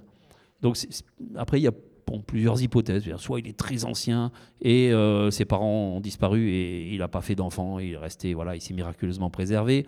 Soit c'est un cépage qui vient d'un pays exogène, on n'a pas encore fait d'analyse génétique, etc. Et puis il s'est retrouvé là, il a, il a un rapport avec rien. Ça, bon, euh, bon, petit à petit, la deuxième hypothèse devient de moins en moins plausible, où on partage des bases de données, etc., où on arrive à, à, montrer que, par exemple, je sais pas, un cépage euh, retrouvé en Ariège euh, et qu'on pensait ariégeois, bah, finalement c'était le tortozon espagnol euh, qui a aussi, je sais plus quel nom en Espagne, etc. On arrive à comparer, à dire tiens, ça c'est pas un cépage de chez nous, finalement c'est un cépage qui vient d'Andalousie où on vient de, voilà, de, l'identifier, etc. Voilà. Donc on, identifie aussi par les tests génétiques eh ben, tous les, oiseaux de passage hein, qui, qui, parce que bon là j'ai parlé des cépages autochtones du sud-ouest. Mais euh, mais il y en a beaucoup qui se sont promenés, qui venaient d'ailleurs. On a trouvé euh, euh, du Calabrese ou Nero d'Avola dans l'Aveyron. Voilà, de façon sur des vieilles vignes, de façon complètement impromptue. on trouve, on peut trouver des cépages espagnols, le Bobal espagnol, le Morastel, Morastel espagnol qui est quand même bien connu. ben, on l'a trouvé dans les Pyrénées, on l'a trouvé bah, à Gaillac. on a un, un, descendant de Mosaque croisé avec du Morastel. Euh, qui s'appelle le Négré castré, ou Négré de Castres, voilà, et qui est un descendant de Mosaque, hein, et son deuxième parent, c'est le Morastel espagnol. Ça atteste de sa présence quand même assez ancienne dans le, dans le secteur. Voilà. Donc, euh, voilà, euh, voilà ce que je voulais dire un peu sur les, sur les cépages du sud-ouest. et sinon, de dire que bah, le, le, travail y continue, comme je l'ai dit au début, c'est-à-dire qu'on a toujours, euh, toujours, chaque année, des prospections organisées. On espère toujours, chaque année, euh, le, Graal pour nous, c'est de, trouver une variété qui soit génétiquement inconnue. Ça veut dire, ah, un cépage qui, a failli disparaître, voilà, euh, et, et, après que ce cépage ben, s'insère quelque part dans un arbre généalogique en disant on a retrouvé le parent de telle variété, ça y est, on peut attester que, etc., etc. Donc ça, c'est un travail de longue haleine, euh, mais, et qui continue. Et puis, euh, ça, c'est tout à fait au début du travail. Et puis, à la fin, ben, c'est le, réemploi de ces variétés par les vignerons. Euh, soit par des vignerons pionniers qui n'attendent pas qu'ils soient inscrits au catalogue, hein, il y en a un côté, euh, enfin une famille, il y a des initiatives, mais, bon, c'est tout à fait louable, euh, soit ben, par des, travaux communs qui aboutissent à, régulariser hein, la situation d'une variété en termes d'inscription au catalogue et à, la, et à la remettre dans le circuit pour les, pour les vignerons. Il, faut, oser, c'est exactement ce qu'on a fait parce que euh, ni mon père ni même moi, on n'a pas ce côté euh, scientifique du cépage. Nous, c'était juste instinctif. On s'est dit, tiens, pourquoi il est plus utilisé? C'est dommage, euh, allons-y. Donc, c'est pour ça qu'il faut encourager les vignerons à le faire. On ne connaissait rien, nous, de ces cépages-là. Donc, on, on s'est dit, on va le faire. Voilà. C'est parti comme ça. Et donc, on a fait, on a fait du vin avec. Et, ça fonctionne, puisqu'on voit justement le, le puisqu'on l'a euh, réintroduit au, catalogue, ou plutôt introduit au catalogue. Donc c'est intéressant aujourd'hui, ce qu'on disait précédemment, ça peut servir à tout le monde. C'est ça l'intérêt. Oui, alors, juste pour illustrer ça, après, si vous avez des questions, euh, euh, je ne vais pas tenir la parole trop longtemps. juste une histoire. Il n'y a pas de frontonné, en face. Bon, sinon, ils auraient pu, en parler. Ils sont partis. il n'était pas là, euh, Marc Pénavert Il était là? Ah, il y a Thibault Ah, ok. Bon, et alors, il y, a, hum, quelques années, alors c'était en 2007, un jour où je faisais une présentation sur les anciens cépages frontonnais, j'indique bon, ben, les cépages qu'on connaît, etc. Puis ceux qui sont présents dans la littérature et qu'on ne connaît pas, parce qu'on n'a pas retrouvé de cépages sous ce nom dans les, dans les collections, il n'y a rien, etc. Et je parle d'un cépage qui s'appelle le buisselet blanc de Fronton. Je dis, bon, ben, ça c'est un nom dans la littérature, mais on n'a rien, on rien en face. Bon. Et là, une vigneronne, Diane Covin, euh, du domaine de la Colombière, ils sont peut-être là aussi. Ah ben voilà, elle me dit, ah mais moi, mon voisin, il me dit qu'il a dans sa parcelle, il a une vieille parcelle, euh, euh, il a du buisselette. Ah, je dis, tiens, pourquoi pas euh, Allons-y. Alors c'était une parcelle familiale hein, qui n'était pas destinée à la commercialisation. On faisait du vin dans, quelques barriques pour la, pour la famille. Et donc on va visiter ensemble cette parcelle, etc. Et puis il me montre, ah, le père il me dit cette parcelle elle était déjà là à la Révolution française. C'était peut-être un peu exagéré, mais en tout cas, il y avait des souches très très âgées et qui n'étaient pas greffées. Euh, mais très peu, parce qu'après, ça avait été constamment complanté, etc. Il y avait peut-être, je sais pas, une vingtaine de cépages différents. Et au milieu, il me montre ce buisselet blanc. Joli cépage, port dressé, etc. Je dis, bon, ça m'évoque rien comme ça, mais je ne connais pas tout. On fait une analyse génétique. L'analyse génétique montre inconnu. Ah, alors là, c'est très important parce qu'on trouve un cépage, buisselé, ça correspond à un nom de la littérature, et en plus, ça correspond à quelque chose qu'on n'a pas en collection, et l'analyse ADN confirme qu'il n'est pas connu. Bon, euh, mais on n'avait pas de vignes vivantes, mais on avait des feuilles d'herbier de buisselé euh, qui venaient du même village de Villaudric et qui étaient conservées dans la collection nationale à Vassal. Donc, je suis allé à Vassal avec des feuilles de buisselé vivants et on les a comparées avec des feuilles de buisselé morts. C'était exactement les mêmes. On a confirmé que le buisselet qui avait été rentré sous forme de feuilles d'herbier dans les années 50 par un ampélographe, je crois c'était euh, Artozoul, euh, eh bien c'était le même que le buisselet du même village de Villaudric, à côté de Fronton. Euh, et, à partir de là, il y a eu un engouement. Le domaine de la Colombière, on a planté sans attendre. on a mené, avec sur la demande du syndicat de Fronton, hein, qui nous a donné un bout de parcelle du, domaine expérimental de Fronton qui appartient au syndicat d'appellation. On a planté une parcelle d'essai. Quelques années plus tard, on a confirmé que ce cépage avait un gros potentiel qualitatif. On l'a inscrit au catalogue. Et depuis, les vignerons de, Fronton, non seulement euh, en plantent tous un petit peu, euh, mais les premiers vins qui en sont sortis ont confirmé que c'était un sacré cépage avec une super base acide euh, qui s'adapte bien au terroir chaud et sec de Fronton, etc. Et, aujourd'hui, eh l'appellation Fronton envisage de créer une appellation blanc, alors qu'il n'y a que du rouge et du rosé, à partir de cette euh, variété en monocépage. Donc un cépage qui n'existait pas en 2008, eh bien, au bout peut-être du processus, en tout cas il est enclenché, voilà, au niveau professionnel, va peut-être eh être à la base d'une nouvelle appellation en monocépage. Donc c'est une histoire quand même hein, qui, est assez intéressante, euh, qui, montre quand même l'intérêt euh, patrimonial, euh, agronomique, parce qu'elle va, très bien dans les terroirs de Fronton, cette variété, œnologique et commerciale, finalement, de la réintroduction des vieilles variétés. C'est un peu ce qu'on a connu avec le Prunolard, finalement, à Gaillac, quoi, parce que le, le Prunolard était totalement inconnu. Aujourd'hui, il est, quand même dans le cahier des charges de l'appellation, donc ça veut dire qu'il y a... C'est pour ça qu'il faut, oser, voilà, c'est tout. Après, on, après, on voit, quoi. Donc... Mais il faut y aller. il faut le faire. Hein. Voilà, est-ce que vous avez des questions? J'ai déjà beaucoup parlé. Oui. On a, décidé de, puisque on essaye de reconstituer un peu ce qu'il y avait sur ces coteaux très très verticaux, on a donc pris euh, six cépages rouges euh, on disait la famille des cotoïdes, apparemment ce serait plutôt les prunoloïdes. Donc on a le, on a le côte à pied vert, le côte à pied rouge. Et on observe que ces mélanges de six cépages fait qu'on a une bien meilleure adaptation aux variations climatiques d'une année sur l'autre. C'est-à-dire que l'année 21 qui a été plutôt froide, bah, c'est plutôt le Cabernet Franc qui s'est exprimé. Et donc, on, dirait presque un vin ligérien, alors que quand on est dans les années très chaudes, comme 20 ou 22, c'est plutôt les, côtes qui sont, qui sont ressorties. Donc, est-ce que justement, ça ne serait pas pour les vignerons aussi une façon, parce que tout le monde a très peur de ce changement climatique, est-ce qu'on n'a pas justement avec, euh, là, je vois par exemple le verre qu'on met dans notre blanc, ben, il nous garde une finesse, il ne monte pas en degrés, et donc c'est très agréable, ça, ça nous fait des vins qui, même en année chaude comme 22, font encore des vins très, euh, très légers, très agréables.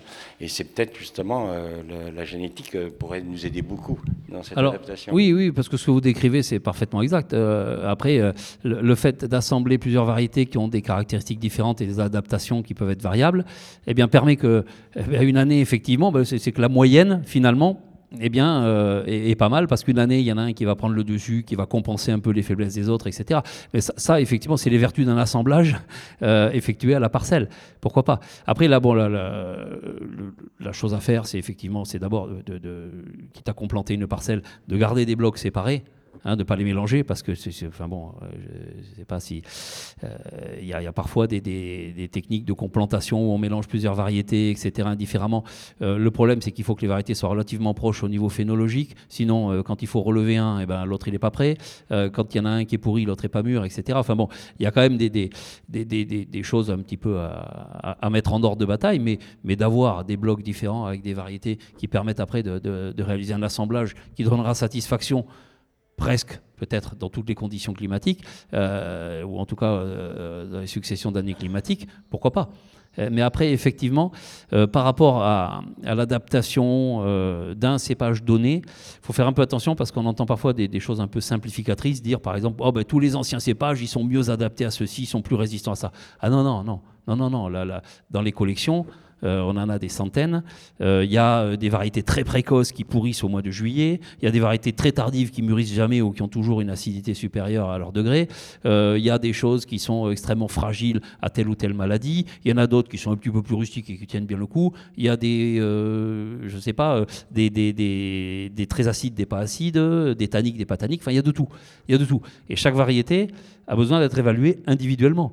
Si on veut savoir euh, ce, que vaut une variété, bah, il faut planter des blocs d'essai, mettre des témoins à côté. Enfin, après, on a des protocoles pour ça. Hein, voilà. Euh, donc, c'est un travail d'évaluation variétale où on a des parcelles avec 10-15 variétés en évaluation, avec des témoins, témoins blancs, euh, témoins rouges si on a de tout dans la parcelle. Et après, on évalue, on cale la phénologie. Celui-là, débourrement très précoce, celui-là, très tardif, maturité tardive, etc. On cale tout ça. Ça permet d'avoir quelques données. On a beaucoup de demandes d'informations par les vignerons. Moi, je ne me sentirais pas à l'aise de dire oui, allez-y, plantez ça, c'est bon, sans avoir aucune donnée derrière. Donc, l'idée, c'est d'avoir un minimum de renseignements, dire attention, celle-ci elle est très tannique, elle est tardive, celle-ci elle est précoce, attention au débourrement de celui-là, ne le met pas dans les endroits gélifs parce qu'il débourre une semaine avant le chasse-là, ce qui est très précoce, etc. Voilà, donc c'est d'acquérir des données. Hein, on a pu voir l'an dernier sur nos parcelles d'évaluation que certains cépages des Pyrénées ils tiennent pas du tout la sécheresse. Mais alors pas du tout. Ils explosent. Hein, ils perdent leurs feuilles, etc., bien avant que le, raisin ait commencé à mûrir. Donc, euh, euh, ça permet d'avoir des données. On, dire, ah, on a vu euh, que le guillaumeau ou le mansin vert des Pyrénées, bon, il fait attention à la sécheresse. Parce que parce ils semblent le marquer un petit peu plus tôt que les autres. Voilà. Donc tout ça, c'est des, renseignements intéressants, importants à donner à tous les vignerons qui nous demandent Qu'est-ce que je pourrais planter qui vient de chez moi, que personne d'autre n'a et, qui euh, mûrissent bien, qui fassent des bons vins, euh, qui craignent pas la soif, qui craignent pas le mildiou. Voilà, enfin bon, ça c'est la, ça c'est la lettre au Père Noël, mais, euh, mais, mais au moins on a au moins quelques, quelques données issues de ces, de ces processus d'évaluation. Quoi. Alors, Vassal pas tellement habilité à parler, à parler de Vassal parce que là, c'est un gros, un gros projet. C'est assez compliqué. C'est compliqué, c'est un projet dangereux. Euh, pour l'instant, Vassal peut rester ad vitam aeternam à Vassal, puisque c'est le conservateur du littoral hein, qui, a, qui, a, qui, a, mis la main euh, sur, la, sur la, la, bande de sable et sur la collection. Donc, Vassal peut y rester, sauf qu'il y a un gros, gros euh, problème. Suite aux années sèches comme l'an dernier, il y a des remontées de sel. Hein, Vassal, c'est un fonctionnement hydrique très, très particulier, c'est donc que du sable, sable pur, euh, avec, euh, bien, on est un mètre au-dessus du niveau de la mer, il y a la nappe d'eau salée qui est sous le sable, et au-dessus, il y a une lentille d'eau douce, et qui est uniquement alimentée par les pluies. Hein. et les années où il pleut pas assez, eh qu'est-ce qui se passe? Eh bien, le sel remonte. Et les racines de la vigne sont naturellement, arrivent et s'installent dans la nappe d'eau douce. Le problème, c'est que quand l'eau salée remonte, eh bien, on a des dégâts de salant. Hein, euh, on connaît bien ça sur la vigne. Et l'an dernier, pour la première fois depuis 1949 que Vassal est installé dans les sables, il y a eu des dégâts significatifs de, de, Donc c'est un danger. Il faut probablement que Vassal déménage. Euh, le déménagement euh, est prévu euh, sur le site de l'INRA de Pêche Rouge. voilà, il faut demander ça, ne pourra plus être franc de pied forcément, puisqu'on va tomber dans des sols argileux, enfin, avec suffisamment d'argile pour que le phylloxéra se régale. Euh, c'est des sols aussi qui sont compliqués au niveau euh, sécheresse, euh, au niveau hétérogénéité, on aurait besoin d'avoir. Enfin, c'est un projet qui est, qui est, un peu délicat. On pourrait pas le déplacer à Gaillac? Eh bien écoute, euh, moi, moi, je rêve de pouvoir lever quelques millions, faire un consortium et pouvoir accueillir Vassal dans un endroit avec un digne, etc. C'est bon, c'est mais c'est compliqué. Euh, au moins 10 ans. Euh, le, déplacement est prévu sur, bien sûr, parce qu'il faut s'assurer qu'aucune ressource n'est perdue, c'est l'objectif. Euh, c'est délicat parce qu'au milieu, bon, Vassal est franc de pied. Dans les sables, il n'y a pas de phylloxéra. Euh, c'est pour ça, hein, c'était très pratique de gérer euh, les remplacements, etc., du bouturage. Là, il faut passer par une opération hautement technique qui est le greffage, avec, sur les 8000 génotypes différents de Vassal, peut-être des trucs qui ne vont pas supporter tel ou tel porte-greffe, donc des choses à recommencer, etc. Bon, après, Bon, il y a des contraintes aussi dans les sables. Il y, a des, cépages qui ne poussent pas du tout dans les sables sur la propre racine. Je dis, au début, chaque cépage, il est adapté, il a une plage d'adaptation qui est la sienne. Et il y en a qui ne poussent pas du tout dans les sables, qu'il faut greffer. Il y a une partie de vassal qui est greffée, parce que sinon, dans les sables, ils ne poussent pas. Non, non, chaque porte-greffe, euh, encore une fois, parce que quand on dit riparia, c'est un individu de l'espèce Vitis riparia, c'est-à-dire c'était une liane, euh, voilà, sachant que, ben, comme, euh, comme nos, nos sylvestris, nos lambris, chaque pied, il est différent issu d'un semis. Donc il peut y avoir une proximité génétique sur une station et une plus voilà, il y a des individus de riparia qui sont plus ou moins poilus, qui sont plus ou moins euh, découpés, etc. Donc chaque individu est différent. Donc celui qui a été sélectionné, celui qui s'appelle le riparia gloire de Montpellier, à ma connaissance, on ne connaît aucune euh, problème de compatibilité. Et le rupestris du Lot, qui a été sélectionné dans la Vitis rupestris, non, on n'a rien de massif par rapport à ça, non, non, non, non. Rien de connu, toujours resté dans le, dans le champ des connaissances. Euh, du coup, les moines, ils se sont bien amusés, ils ont fait tout plein de croisements. Euh. Est-ce qu'aujourd'hui, il y a encore des essais, des nouveaux, euh, des nouveaux croisements qui sont essayés? Millions chaque année, oui. là aujourd'hui, si vous voulez, la création variétale, on appelle ça comme ça, la création de nouvelles variétés, c'est un phénomène à l'échelle mondiale. Euh, avec plusieurs types euh, d'objectifs, mais le principal objectif, c'est euh, la résistance aux maladies. C'est-à-dire qu'on va chercher dans des, espèces, hein, on fait des, croisements pour faire de, l'hybridation, hein, on croise entre espèces pour obtenir, in fine, des individus qui aient des caractéristiques œnologiques, qualitatives, etc., euh, qui soit digne de, l'espèce historique Vitis vinifera, nos cépages anciens, mais qui est euh, au bout d'un processus de, euh, parfois très complexe de croisement, qui a intégré des gènes de résistance au mildiou, à l'oïdium, bientôt au black rot, on travaille sur des, porte-greffes résistants aux cournoués. voilà, on a un certain nombre d'objectifs. Donc des croisements, il s'en fait beaucoup des croisements au sein de Vitis vinifera, je ne sais pas si c'est la question, au sein des, cépages, euh, beaucoup moins que par le passé. Il s'en est fait beaucoup au XXe siècle, hein, on l'oublie, mais euh, le plus gros euh, obtenteur de variétés croisées, c'est l'INRA. Hein, L'INRA qui, avait, qui a obtenu ben, l'INRA de Bordeaux, l'INRA de Montpellier. Montpellier, ils ont obtenu le Marcelan, qui est un croisement de Cabernet Sauvignon et de Grenache. On a obtenu le Caladoc, Grenache-Côte. la Rinarnoa, euh, qui est inscrit au catalogue Oleki Gaina, qui sont des croisements Tanat, Cabernet Sauvignon.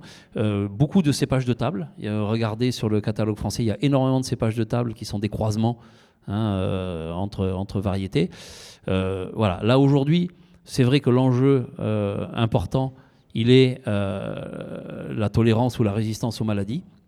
donc, ce qui se fait surtout, ce sont des croisements visant à, conférer aux descendants Hein, des, résistances aux maladies. Mais il s'en fait énormément. Aujourd'hui même, mes collègues pollinisent euh, dans nos vignes là, des, croisements. On va croiser des variétés qui sont euh, d'origine méditerranéenne et qui sont connues pour avoir une haute tolérance au stress hydrique, avec des géniteurs de résistance pour obtenir, dans le meilleur des cas, toujours les lettres au Père Noël, des descendants qui euh, eh bien, toléreraient une certaine part de stress hydrique, mais auraient acquis des résistances au milieu alloïdium. Voilà. Donc là, aujourd'hui, il y a énormément de programmes de création.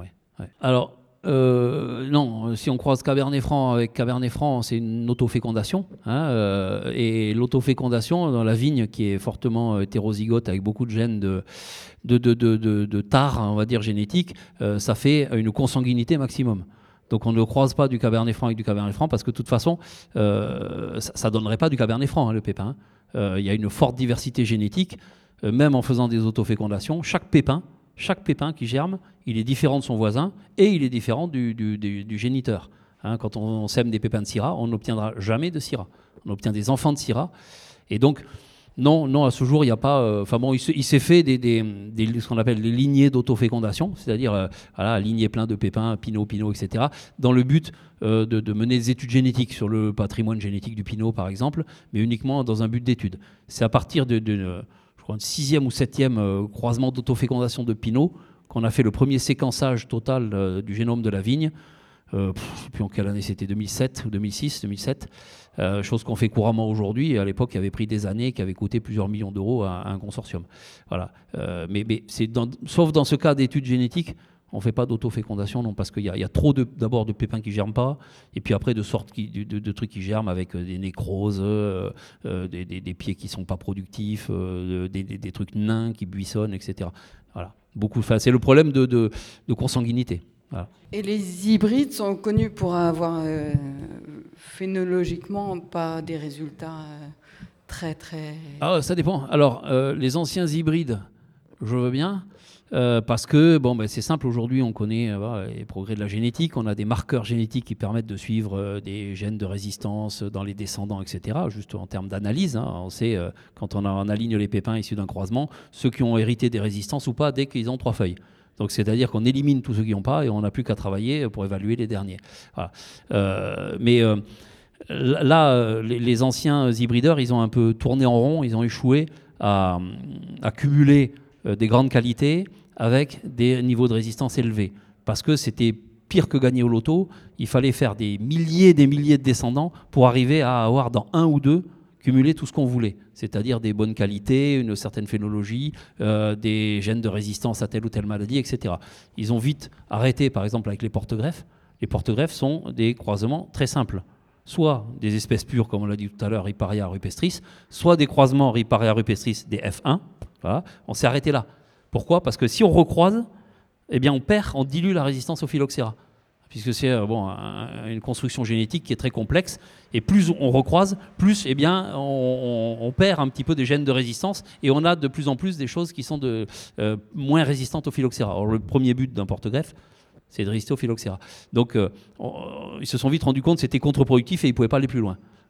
Et pour les, hybrides, bon, il y a eu quand même des hybrides qui avaient des qualités honnêtes pour faire des vins, euh, voilà, euh, honnêtes type vin de table ou vin de pays à l'époque, mais ils ont échoué à, aller plus loin en termes de qualité tout en gardant les résistances. C'est un petit peu le même le même problème il fallait arriver à suivre les résistances dans les descendants. Donc, euh, mais là, aujourd'hui, c'est pas du tout pareil. Là, les, grâce aux marqueurs génétiques, entre autres, euh, grâce aux techniques qui ont, évolué aussi dans les croisements et puis dans la, dans la germination des pépins, etc., on arrive à avoir des programmes en faisant des milliers et des milliers de descendants dont on élimine assez rapidement au moins une grande partie qui ne correspond pas aux objectifs. Donc petit à petit, aujourd'hui, on va dire que ce n'est pas encore tout à fait parfait, mais petit à petit, euh, on, va s'en approcher. Il n'y a aucune raison de ne pas y arriver. Euh, là, aujourd'hui, il y a déjà des programmes qui sont engagés dans toutes les régions françaises pour donner des descendants euh, à des grands cépages. Les premiers à s'être lancés, c'était les Bordelais, les Champenois, des descendants au Chardonnay pour les Champenois, des descendants au Cabernet Franc et, et au Petit Verdot pour les Bordelais, dont on espère que certains d'entre eux auront des caractères qualitatif de leurs parents illustres et les résistances du géniteur de résistance qui est rentré dans le dernier croisement. Donc il y a des programmes qui sont engagés dans toutes les régions de France. Dans le sud-ouest, puisqu'on est dans le sud-ouest, euh, nous avons mené des croisements euh, avec le Gros Mansin, le Colombard, le Tanat et le Mansin Noir pour les côtes de Gascogne. Hein, c'est des programmes qui durent euh, entre 15 et 20 ans, qui coûtent plusieurs centaines de milliers d'euros, dans le but de donner quelques descendants qui, on l'espère, auront hérité du meilleur des deux parents, c'est-à-dire les résistances d'un côté et la qualité de l'autre. Euh, on reste toujours modeste parce que dans ces histoires de croisement, le, succès n'est pas garanti. Il faut les évaluer et puis voir à la fin si on a un oiseau rare ou euh, si on a fait tout ça pour un résultat médiocre. Merci. Voilà, vous venez d'écouter la dernière des trois rencontres qui se sont déroulées les 11 et 12 juin 2023 dans le cadre du salon Contraste, le salon des vignerons nature du Sud-Ouest organisé par l'association Terre de Gaillac. Si ce bonus vous a plu, n'hésitez pas à nous le faire savoir en vous abonnant au compte Instagram de Contraste de Terre de Gaillac et de l'Oreille en Bouche. Et n'hésitez pas surtout à le faire écouter autour de vous. Vous pouvez également écouter ou réécouter la 111e émission de l'oreille en bouche, précisément consacrée à la deuxième édition du Salon Contraste et écoutez bien évidemment les deux autres bonus tirés de cet événement. Merci pour votre fidélité et à très vite dans l'oreille en bouche.